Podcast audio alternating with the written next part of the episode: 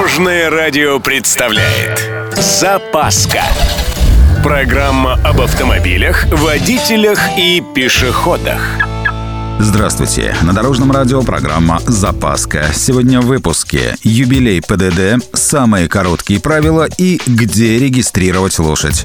С вами Владимир Лебедев. Поехали!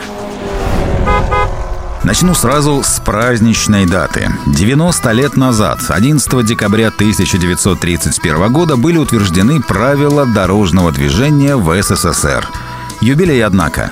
Тогда в Женеве при участии представителей Советского Союза прошла международная конференция, на которой приняли единую европейскую систему дорожных знаков, основанную преимущественно на символах было разработано и утверждено 26 знаков, классифицированных по трем группам – указательные, предупреждающие и предписывающие. Вообще считается, что прототип современных правил дорожного движения был принят во Франции. 16 августа 1893 года префект полиции Парижа решил навести порядок с уличным движением.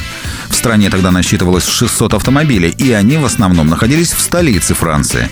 В общем, на свет появился перечень правил езды по городу механических экипажей. Запрещалось ездить и останавливаться на тротуарах, аллеях и местах, предназначенных только для движения пешеходов. Запрещалось ездить по городу со скоростью более 12 км в час, а за городом более 20 км в час. Вот и все ПДД. Если уж совсем по-честному, то в нашей стране и до этого момента был довольно приличный опыт регулирования дорожного движения. Судите сами. Оказывается, правила пользования ямскими дорогами, по которым перемещались на дальнее расстояние почтовые гонцы, впервые утвердили при государе всея Руси Иване III. Это вообще-то 15 век. При Иване IV Грозном начали в обязательном порядке регистрировать лошадей. Ну, клеймили их и заносили сведения в специальные книги.